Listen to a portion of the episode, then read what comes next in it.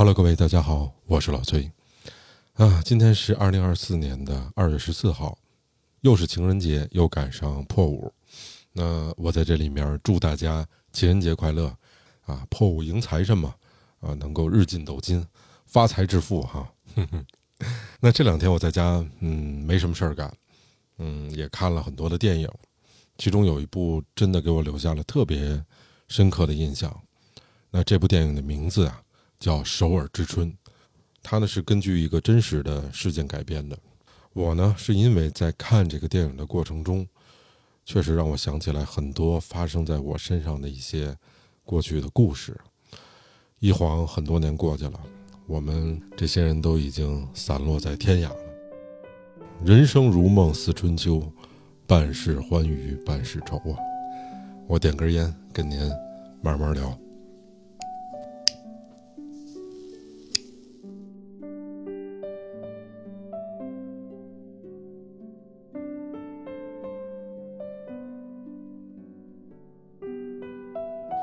我呢，二十多岁的时候有一个。特别偶然的机会，嗯，去教了一段时间的 HSK，就是现代汉语等级考试。教的什么人呢？那肯定都是外国人。所以呢，因此也认识很多的朋友。我记得当时，啊，有英国的、日本的、法国的、美国的、韩国的，最小地儿还有卢森堡的，嗯，反正能把这八国联军啊凑一块对人骂街，不带重样的。我们呢，年纪也都边上边下，差不太多。但其实我在这里面其实还比他们再小一点有个别的姑娘，我记得比他们还大点哈。但是这里面好玩的事儿特别多，我保留一些故事哈，给大家讲几个好玩的。嗯，当时有一个韩国的一大哥，嗯，我是他翻译，对，你别误会啊。不是把这个韩语翻译成中文啊，我不会韩语，没那么大本事。我呢是把中文翻译成中文，怎么回的事儿呢？特逗，就那大哥啊，我认识他的时候，他差不多应该是五十来岁了啊，韩国人，做布料生意的，就是把中国的这个布料出口到韩国，哎，大概是这样吧。我后来才知道，就是他们年纪大的韩国人哈。其实汉字啊认的都特别好，基本都认识，因为过去的韩国的报纸啊，他们都是拿汉字写的，不是拿现在这个韩语写的。而且呢，韩国的这个身份证上面的名字呀，哎，都是拿汉字写的。那年纪大的啊人，尤其有一些文化的，他们汉字的这种识字率特别高。但是有一问题就是，啊，会写不会读。您知道这韩语呢？它属于这种阿尔泰语系，从语法上来说，它属于粘着语，跟汉语确实也不一样，完全不一样。你想，咱们这儿有四声啊，嗯，对于外国人而言，差不多学汉语是挺难的一件事儿。那大哥呢，属于什么呢？就是说一句话，啊，说一句话，没有一个声调能读对的，你能明白那感觉吗？没有一个声调能读对的。就是你乍一听，你根本听不出来他说中国话的。你你细一听，哎，有点那感觉啊，但是完全不知道他说什么。我觉得这个全世界哈，只有我一个人，哎，能听懂他说啥。那会儿呢，一个礼拜大概有三天，我会给他单独补补课。那我真是一个字儿一个字儿教他读啊，哎，挺累的。就我读一遍，他跟着我读一遍。哎，如果错了呢？嗯，发音没发对，再重读一遍，啊，就一个字儿一个字儿抠。那大哥还特爱聊，你知道吧？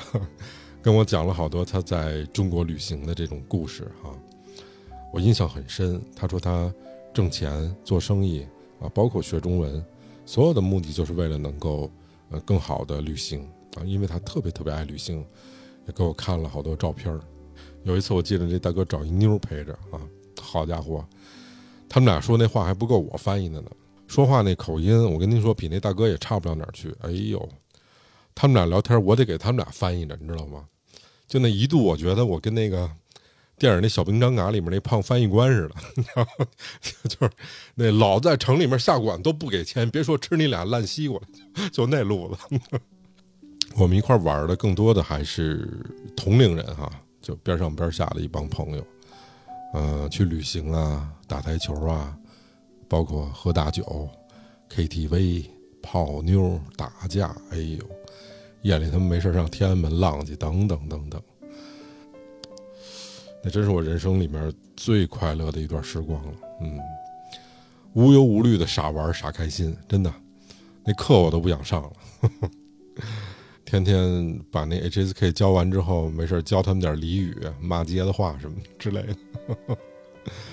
我记得我说你你们这个，咱学中文是吧？咱得学一个地道点的，尤其你们在北京是吧？咱得说点北京话。后来他们特高兴说那。教教我，我说北京话那特点不就儿化音吗？对吧？那会儿夏天都穿一个短裤嘛。我说我说你这个你这短裤哈，我们叫那个裤衩儿啊，你里面穿那叫小裤衩儿，你学一个，咱们这儿化音发不出来。我说你学一个，嗯，憋半天，嗯，小裤衩。我 说不是小裤衩儿，嗯，小裤衩，就老这样。哎呦，逗着呢，嗯。还有一个印象特别深，有一次啊，我们一块儿看电影，那人多呀，好些人坐不下，后来把屋里面那床垫给搬出来了，往地上一放，好家伙，有一波倒床上的，有一波坐沙发的，有一波坐板凳的啊。我们一块儿在那租租的那小房子里面，对着一个十六七寸小电视。放那 DVD 啊，那朋友们，这年轻的，这你们知道什么叫 DVD 吗？就是一光盘啊，看一电影哎，当时啊，这电影看完以后，除了我之外，所有人都哭了。你想象一下那场景，一屋子人，无论男女，全哭了。这电影是张东健跟袁彬俩人主演的，故事呢？就差不多是五零年的时候，当时爆发了朝鲜战争嘛，以这个战争为时代背景，然后讲述了一对被迫推上战场的亲兄弟的这种悲情的命运吧。这部电影的名字叫《太极旗飘扬》，真的当时给我一个特别大的震撼，你知道吗，因为。他们对这个战争的叙述和角度，在电影里面，我觉得已经抛开了啊意识形态的这种不同。就你不是说哪个主义必须得打败哪个主义，啊，你明白我在说什么对吧？而是他们的这种战争片的电影会把视角关注到一个非常非常具体的人身上，然后去反思战争，就是在那种极端的暴力的这种环境下。人性的扭曲啊，骨肉的分离啊，还有这种无奈，带给所有人的深深的伤痛，去揭示战争的残酷，而不是去美化战争，也不是基于什么不同的意识形态，你要去丑化敌人，手撕鬼子对吧？裤裤裤裤衩里面藏手榴弹这种没有，真的是没有，所以他们已经完成了这种历史的去魅化。我觉得这非常了不起，真的非常了不起。同时呢，那段时光我觉得给我最大的一个改变，呃，是开阔了自己的眼界和见识。你知道，缺少见识这件事儿，非常容易让自己陷入到那种盲目的自信里面，从而呢，你失去了不断的扩展知识边界的这种机会。所以，缺少见识，很多人都会人云亦云，然后觉得自己。特别正确啊，无比正确。所以在那段时间，嗯，给我特别大的一个收获，就是我就觉得我跟世界一下离得特近啊，因为我总能接触新的人嘛，包括新的观点啊，以及我们那教科书中的历史叙述部分的这种颠覆，跟我得到的信息和我学到的信息是冲突的很多，不一样。所以后来我重读了一遍历史，就是找了很多。相关的书籍，呃和资料，去还原或者说去接近那个历史本来的样子。所以那段时间可能给我的收获，也是让我在历史的去魅化这件事儿上，慢慢的完成了。华语的电影拍战争片的，嗯，我脑子里面一想哈，我觉得有一部电影我很喜欢，也推荐给大家看。这部电影是钮承泽导演的，叫《军中乐园》，是属于海峡两岸同胞的这种情感故事吧。有机会大家看看。那么回到今天咱们说的这个主题，我的那会儿学生，因为大多数都是韩国人，所以跟他们接触的时间特别长，平常聊天啊、吃饭呀，交流的也很多。所以会让我对他们啊韩国这段历史也很感兴趣，看了很多相关的资料。但是如果从历史的时间线来说呢，我觉得往前倒，第一应该算是，或者说第一应该是那个太极旗飘扬，第二是南山的部长们，然后第三部是首尔，第四部是出租车司机。那如果再加一部电影的话啊，我会推荐这部电影叫《狩猎》。是在啊出租车司机后边，嗯。那如果说从好看程度上来说，我觉得出租车司机应该是排第一的。那我呢，想给大家讲一下基于这些电影，那么记录了这个时代前后所发生的一些故事。其实韩国的近代史挺短的，咱们先从第一个《太极旗飘扬》这部电影的历史慢慢的讲起。《太极旗飘扬》这部电影讲的就是啊朝鲜战争啊这一段时期的故事。各位也知道，其实韩国有一段时间是被啊日本殖民的啊，一九一零到一九四五这三十五年。那后来呢，朝鲜半岛就以三八线为分割嘛，一边是美国为首的，一边是苏联为首的，双方对峙嘛。韩国当时的第一任总统叫李承晚，他呢是一直在海外。这哥们儿是一投机主义者，我觉得，这李承晚看机会来了，所以从美国就来到了韩国。同时呢，在那一时间段跟他一起回来的，还有什么金九啊、金奎植啊这种啊独立的这种运动家吧。在那个时间，韩国是分为两派的，一派就是李承晚为首的这种海外的这帮人，还有一派呢，就是刚才我说的金九和这个金奎植这帮人。他们也在海外，但是离得很近。他们其实是在上海，在上海经营着一个叫大韩民国临时政府这么一个机构。在日军这种侵华战争的时候，也做了很多抗日救国的事儿吧。当时这金九还跟这个上海的暗杀大王王亚樵一起组织过这个上海虹口公园爆炸案，那炸死了这个日军大将叫白川一泽呀。这王亚樵如果各位不知道的话，哈，我给各位提电影。这电影是周星驰的《功夫》，里面那斧头帮，王亚樵就是这斧头帮的帮主老大。嗯，不过呢，谁当家，他们可能还说了不算，还得是美国说了算。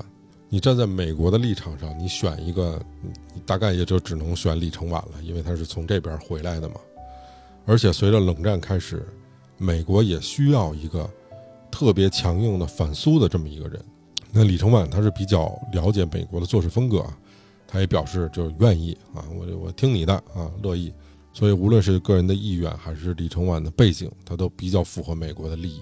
于是呢，在一九四八年的三月份的时候，在美国军方的操纵下，那第一届南韩的总统开始大选。所以他当上总统以后，就开始镇压人民。最恐怖或者说最血腥的一次镇压。就来自于今天咱们大家都知道韩国的一个著名的旅游景点儿，这地儿叫济州岛。那济州岛那个地方，它也没有工业，也没有什么农业什么之类的。那村子里面就靠打鱼为生啊，然后还经常被镇压。那其中爆发了一件什么事儿呢？就当时很跋扈的一个警察骑着马，结果那马呢把一小孩给踢伤了。那这一下就点燃了整个岛上的人。跟警察当局的这种矛盾吧，所有的全岛人大罢工，结果就遭到李承晚政府的这种血腥的屠杀，一个村儿四百多人集体被屠杀，甚至还有好多是孩子。那这事儿一起来，济州岛整个的人就开始发动这种起义哈啊！这李承晚当上总统之后，这老小子直接派军队进入济州岛，然后十月份他签了一个济州岛的戒严令，这个戒严令的内容。你只要离开了海岸线以外五公里，所有人一律格杀勿论，特别狠啊！就实行三禁政策，把人一律烧死、饿死、杀死啊！所以在当时你就能看到有有些人在那个山腰上正走着呢，直接就开枪给杀了，啊，有些人这个在村子里面啊，免不了有一些这个老幼病残的，对吧？或者偏远的不知道这种禁言令的这种山村，即使那些赶到海岸线的啊那些人，然后到那儿去查你审查，说你这一家几口人啊？啊，说五口人，五口人为什么来四个呢？有一个人没到，哎。这就视为你是这个匪徒的家属，一样全部屠杀。所以这种封村的屠杀，从一九四八年一直到一九五四年才结束，经历了七年。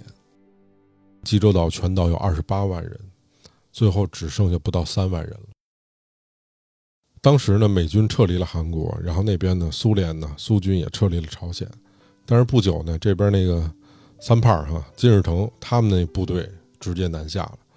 五零年六月二十五号爆发了朝鲜战争，咱们这部《太极旗飘扬》其实就是根据这个历史事实拍的一部电影。那李承晚那部队完全不靠谱，叫内战内行，外战外行，就这帮孙子欺负老百姓，镇压老百姓，手段之毒辣啊！但是你跟金日成的部队正规军一打，韩国这边的国民军完全乌合之众，一败涂地。到什么程度？开战第二天。让他们把首都汉城给占领了，没过多少天，韩国的国土百分之九十被占领了。但美国一看，我这事儿干了，说我再不回来，这这这整个让人给吞了呀！这就，美国赶紧把他自己最精锐的这个陆战一师调过去了，再加上这个著名的哈麦克阿瑟发动的赫赫有名的仁川登陆，一下把金日成的部队给打回去了，把那边那首都平壤给占领了。因为今天咱们不是讲这个朝鲜战争的历史哈，我就不不跟大家细说了。我呢多说一句，就是当时，哎，我军最精锐的、最能打的部队是三野的主力兵团九兵团。这个当时三野的九兵团是集结在福建，为什么在福建呢？是因为它要作为解放台湾最重要的一个突击部队，啊，也是我军唯一的一个四四制编制的这么一个部队。什么叫四四制编制呢？就是一个军有四个师，一个师有四个团，齐装满营，而且武器装备非常好啊。朝鲜战争没开战的时候，美国有很清晰的声明，就说因为他不喜欢国民党嘛，他就把这个台湾呢划到防御圈之外，的意思就是你随便，我不管啊，随便。所以应该说，当时如果去收复台湾的话，机会是非常大的。但是呢，这朝鲜战争。突然一爆发，美军马上宣布把台湾划到他的防御圈里面，然后第七舰队立即就开往了台湾海峡。那这样呢，我们收复台湾的可能性也就没有了。这其实是朝鲜战争这段历史影响到我们的一段故事哈。所以没可能收复了之后呢，就把这支军队啊最精锐的部队调到朝鲜，咱们就打算给这个美帝一点颜色看看哈。打算歼灭这个美军的主力王牌陆战一师，我别的就不说了，我就说一个事实。当时啊，我们这个九兵团要求急行军，坐着火车，中间不许停，而这些人身上穿的是在福建过冬的时候的衣服，他们要去的那个地方朝鲜，零下三十度，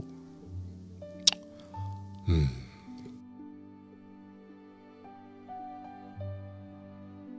朝鲜战争停战是五三年的七月二十七号啊，双方停战了。其实这个李承晚这边和金日成那边都想打，一边是借中国的手要把朝鲜统一了，一边是借美国的手要把朝朝鲜统一了，都抱着这念想呢啊。而这李承晚呢，特别不是东西啊，为了做这个终身的总统，竟然修宪啊，要废除总统的这种连任的限制。那他修完宪之后，国会得投票啊。啊，这个投票都没有达到法定的票数，这李承晚竟然用了小学生用这四舍五入的方法说，那就通过了，就都可以到这种程度。因为本来李承晚执政期间啊，韩国的这种民生就一塌糊涂啊，一方面物价飞涨，一方面失业成群，整个社会呢都笼罩在这种恐怖的气氛之下，经常会有些游行啊、示威啊等等。那引发李承晚下台的是一件什么事儿呢？在当年的四月十一号，有一位失踪的十七岁的学生，哎，他的尸体从这个海里面浮出来了，身上绑着这个绳子什么的，脑袋上嵌着一颗催泪弹，这非常明显就是被李承晚当局残忍的杀害的。那民众一看这个，的怒火彻底就被点燃了，连一向不问政治的大学老师都联合起来，宣言就一定要为学生报仇。整个全国的民怨沸腾，大家一起去游行，就连镇压他们的军警都不忍的开枪，然后跟他们一起加入到这个反对李承晚的队伍当中。那李承晚也成孤家寡人了。五月十九号，一个月之后，他逃到了夏威夷，五年之后死在了那儿。因为如果大家看地图的话，韩国其实是位于朝鲜半岛南方，相比北方而言，它资源是更加匮乏的。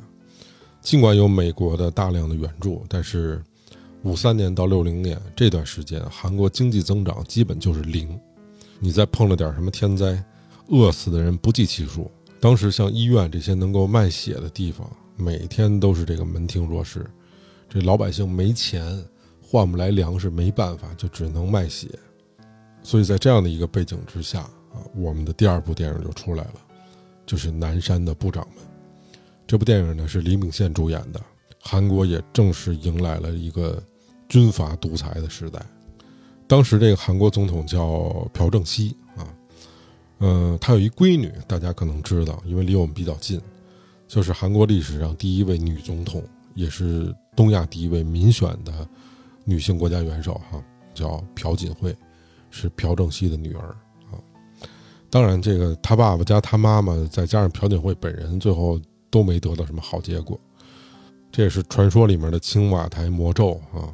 青瓦台就是韩国总统待的地方哈，你可以理解成咱们这边海子啊。所以从李承晚开始到后面的历届的韩国总统，除了文在寅，剩下的那些卸任的没有一个是得善终的，所以大家就觉得青瓦台这地儿他妈风水不好不吉利啊，只跟这儿待过的没一个好下场的。嗯，咱们说回来。那李承晚不是跑到夏威夷了吗？然后这朴正熙呢就发动了军事政变啊。这个人在历史上也是极具争议的，还跟中国有点关系。因为朴正熙呢是属于伪满洲国的这个陆军军官学校毕业的第二期学生，而且成绩特好，第一名。当时末代皇帝溥仪还亲自接见他，给过他一块金表。嗯，然后因为他成绩特别好嘛，他还被。保送到日本的这个陆军学校去进修，而且这哥们儿在中国还参加过日军。对于韩国而言，那就是不折不扣的汉奸呀！我在开头给大家介绍过，韩国是被日本殖民过三十五年的，这也是有国仇家恨的呀。所以当时朝鲜那边那金日成啊就说过，说你们是有原罪的。这原罪其实指的就是这层意思。那说这个人啊，为什么说他极具争议呢？一方面是他的背景，那么另外一方面，是他在执政期间，韩国确实从一个贫穷的这种农业国家，然后一下发展到中等的这种发达国家。我查了一下 GDP 啊，六一年是八十二美金，到七九年的时候就涨到了一千六百四十四美金了。所以这个人也被称为是汉江奇迹的缔造者。韩国已经被这个李承晚折腾的，这个国家是在破产的边缘了，所以这朴正熙上台了，也就想了好多招儿，啊，那你想挣钱，你肯定得做贸易啊，对吧？就进出口贸易这来钱，但是你做进出口贸易，你得需要大量的外汇啊。在一九六二年的六月份，朴正熙批准了一项非常重要的政策，就是在全国设立卖淫嫖娼合法的区域，在这个区域里面，卖淫嫖娼哎就是合法的。叫慰安所啊，全国一共有一百零四家，这相当于就是国家开的妓院，嗯，而且全部都挨着美军的军事基地。那你这目的，这对吧？不言而喻了嘛。这也就是朴正熙执政这段期间特别著名的这个卖春救国，就是那些为美军服务的姑娘哈，被称为叫杨公主。而且政府专门对他们进行培训啊，教你英语，教你化妆，啊，给安排在这个精心装修的这个慰安所里面，然后通过他们的身体，啊，赚这个美军手里面的钱。后来这韩国媒体还有统计过，就是这些洋公主的人数，啊，最高的时候能达到一百多万人，然后每年为政府大概能挣一千多万美金的这么一个外汇。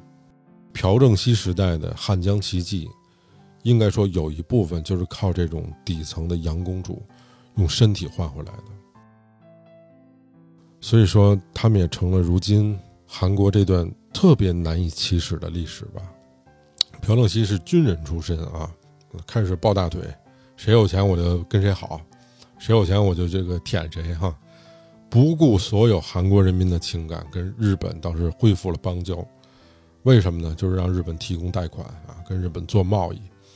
另外呢，还有一个契机，就是当时越战开始了啊，你发战争财多好发呀。又开始抱美国大腿哈，跟美国商量说这个我也出兵得了，对吧？啊，你掏军费，我我出人。然后韩国出兵三十万人参加越战，其实这他妈越战跟他们一一丁点毛线关系都没有。但是你想想，你雇三十万雇佣军给你打仗，你得花多少钱，对吧？他可以用自己独裁统治的这个优势，用低廉的费用，在短时间内建造了很多高速公路啊。然后建造了很多工业园区啊，等等，有了高速公路，有了工业园区，也就间接的哈推动了，呃，韩国的汽车业呀、建筑业呀、啊这化工业呀等等，那逐步在这个韩国经济发展里面形成了这样的一个势头。我们今天知道的韩国的这些大公司，比如说像 LG、像大宇、像三星、像现代这些大的企业啊，大的财阀。都是在朴正熙时代得到了一个极大的发展，可另外一方面，他呢实行这种铁腕统治，就是我牺牲你民主制度，然后我追求经济增长。所以当时韩国人形容这个朴正熙，就觉得他跟希特勒一样。你搞建筑搞到这种激进和疯狂啊，就他确定的目标，我就要干这个，下达军事命令，根本没人劝得动，而且也没人敢劝。朴正熙一共执政了十七年，连任了五届总统。他确实将一穷二白的韩国几乎用一己之力打造了一个呃汉江奇迹吧，经济飞跃，这个是事实。但实际上，我们透过现象去看的话，韩国的社会老百姓过得没有那么好。它是一个表面光鲜的汉江奇迹，因为韩国的普通的老百姓付出了巨大的牺牲。那那时候民怨已经沸腾到根本不可收拾的地步。当时的釜山呀、马山、汉城，都爆发了这种大规模的游行。一九七四年的八月十五号，朝鲜那边派人来刺杀这个朴正熙。刺杀的这哥们儿也不知道是什么，因为太紧张还是怎么着，刚要开枪，先给自个儿腿打一枪，然后再掏出枪来的时候，就没打着朴正熙，结果给他的夫人啊陆英修打死了。这个陆英修也是朴槿惠的妈妈。后来五年以后，一九七九年的十月二十六号，朴正熙在参加酒席的时候，被当时韩国的中央情报部的部长金载圭枪杀了，一枪打到前胸，一枪爆头。所以这样呢，朴槿惠的父母都因为这种政治暗杀死在枪口之下了。我们刚才说的《南山的部长们》这部电影，其实就是说了朴正熙被这个情报部长金载圭。枪杀的前后的这个故事，接下来就是由今天我推荐的这部电影哈，《首尔之春》。呃，他是郑宇盛，我特喜欢这演员哈，黄正民，哎，俩人主演的。那故事就来到了朴正熙被枪杀以后，当时朴正熙的这个政府的总理叫崔圭夏，他死了之后，那就没有领导了嘛，他就代行这个总理的职权。后来呢，就变成韩国的啊第十任的总统。这个崔圭夏呢，以前是老师出身，他很同情其实这个民主派，所以他在位的时候就是要改革政府啊，扶持这个民主派啊，等等，做了很多政治上的调整。那一段时间被韩国人誉为叫“首尔之春”，所以这个名字是这么来的。但是这个崔圭夏呢，他一介书生哈，空谈理性。他没有得到韩国军方的支持，所以他就屁股还没坐热啊，就被军人的这种政变给弄下去了。这个事件史称“双十二政变”。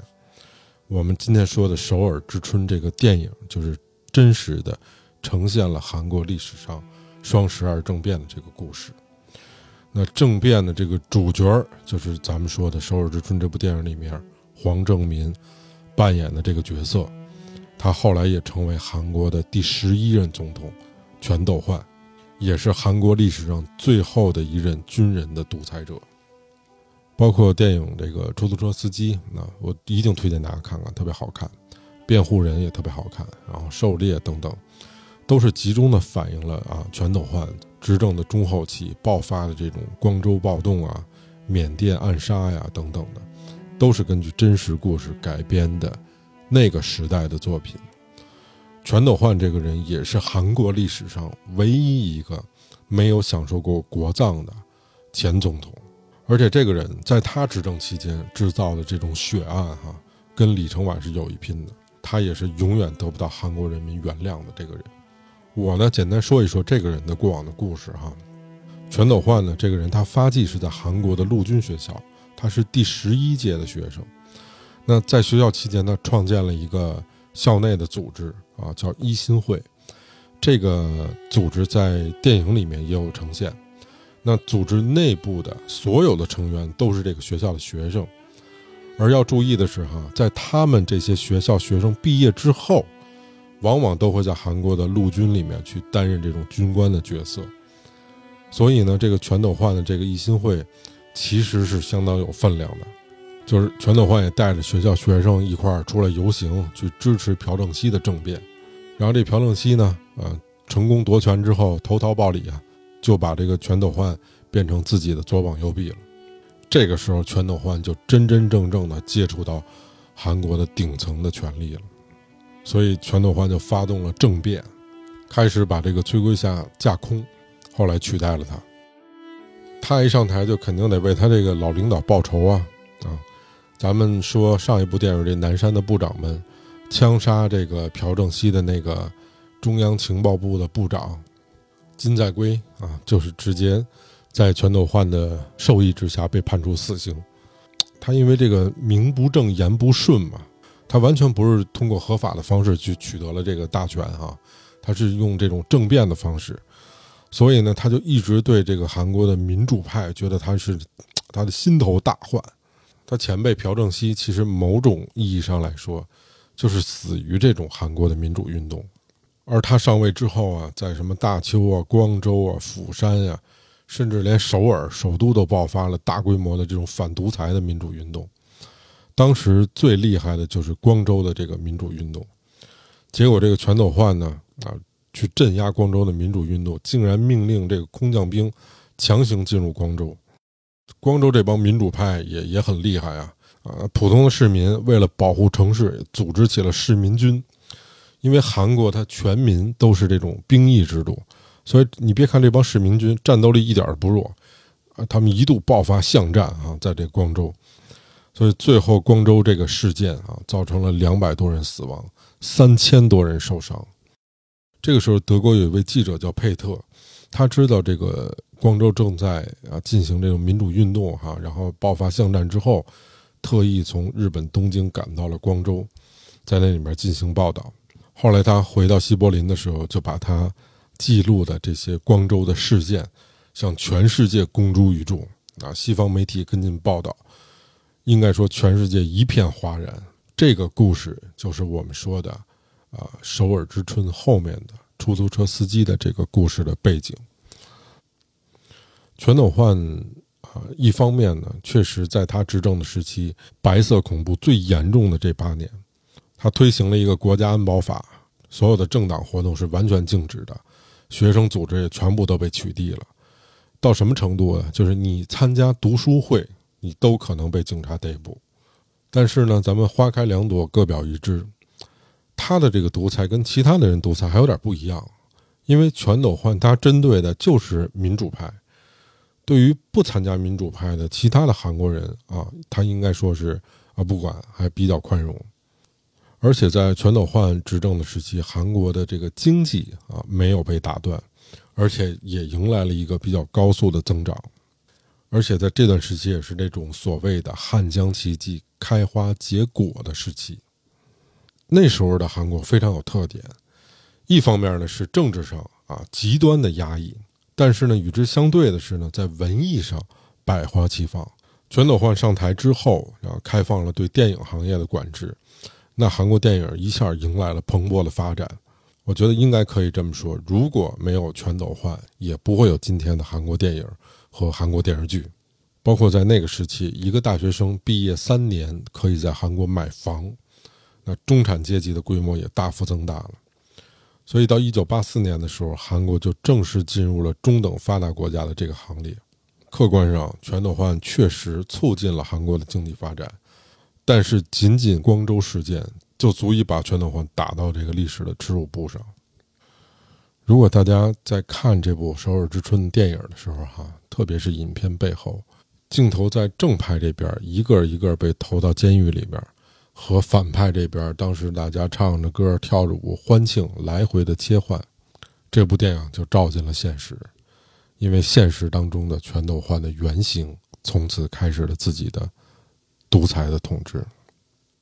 当我看这部电影的时候，我都觉得反叛军啊，所谓的坏人，为了达到目的不择手段，而且信念坚定。确实，每一次反转都让人特别紧张。嗯，你眼看着这反叛军屡屡处于颓势之下，但是呢，就因为这政府军所谓的这个好人的这种怯懦、胆小，这种受困于规则啊，峰回路转，所以这影片恰恰给这些久经独裁体制的 这种官员呀、政要们刻画的真的是淋漓尽致，没有人敢承担责任。即使在历史和国家的这种关键的危难时期，他们都还觉得我只要遵守我的制度和我的规则，保全我自己就好。那恰恰相反的是，让那些更有行动力、意志力更加坚定的这种野心家、这种所谓的坏人，有了长驱直入的可乘之机。所以，虽然我们当时讲的刺杀这个朴正熙是为了最后的终结独裁。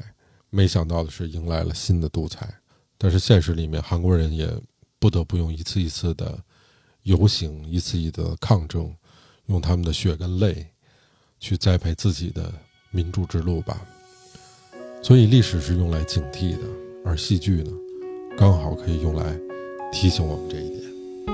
OK，那今天就是我们这样的一期节目，别忘了关注我的小红书幺幺九幺九幺三五二，谢谢各位，我们。下次再见。没那么简单就能找到聊得来的伴，尤其是在看过了那么多的背叛，总是不安，只好强悍。谁谋杀了我的浪漫？没那么简单就能去爱，别的全不看。变的时机也许好，也许坏各一半。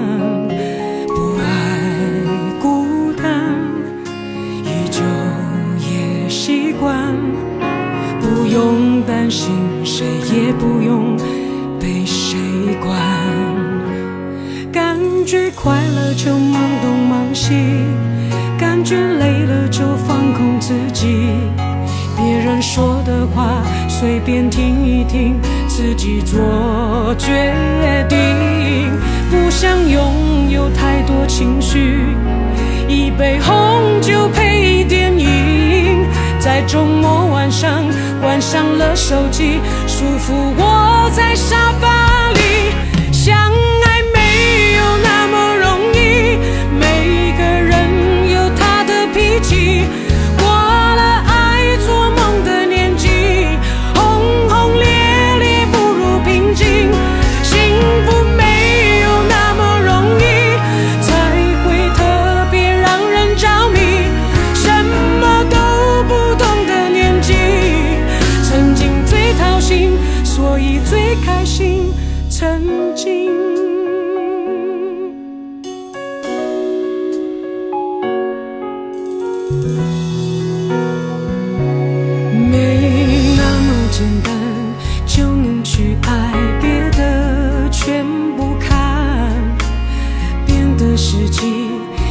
许好，也许坏各一半。不爱孤单，依旧也习惯。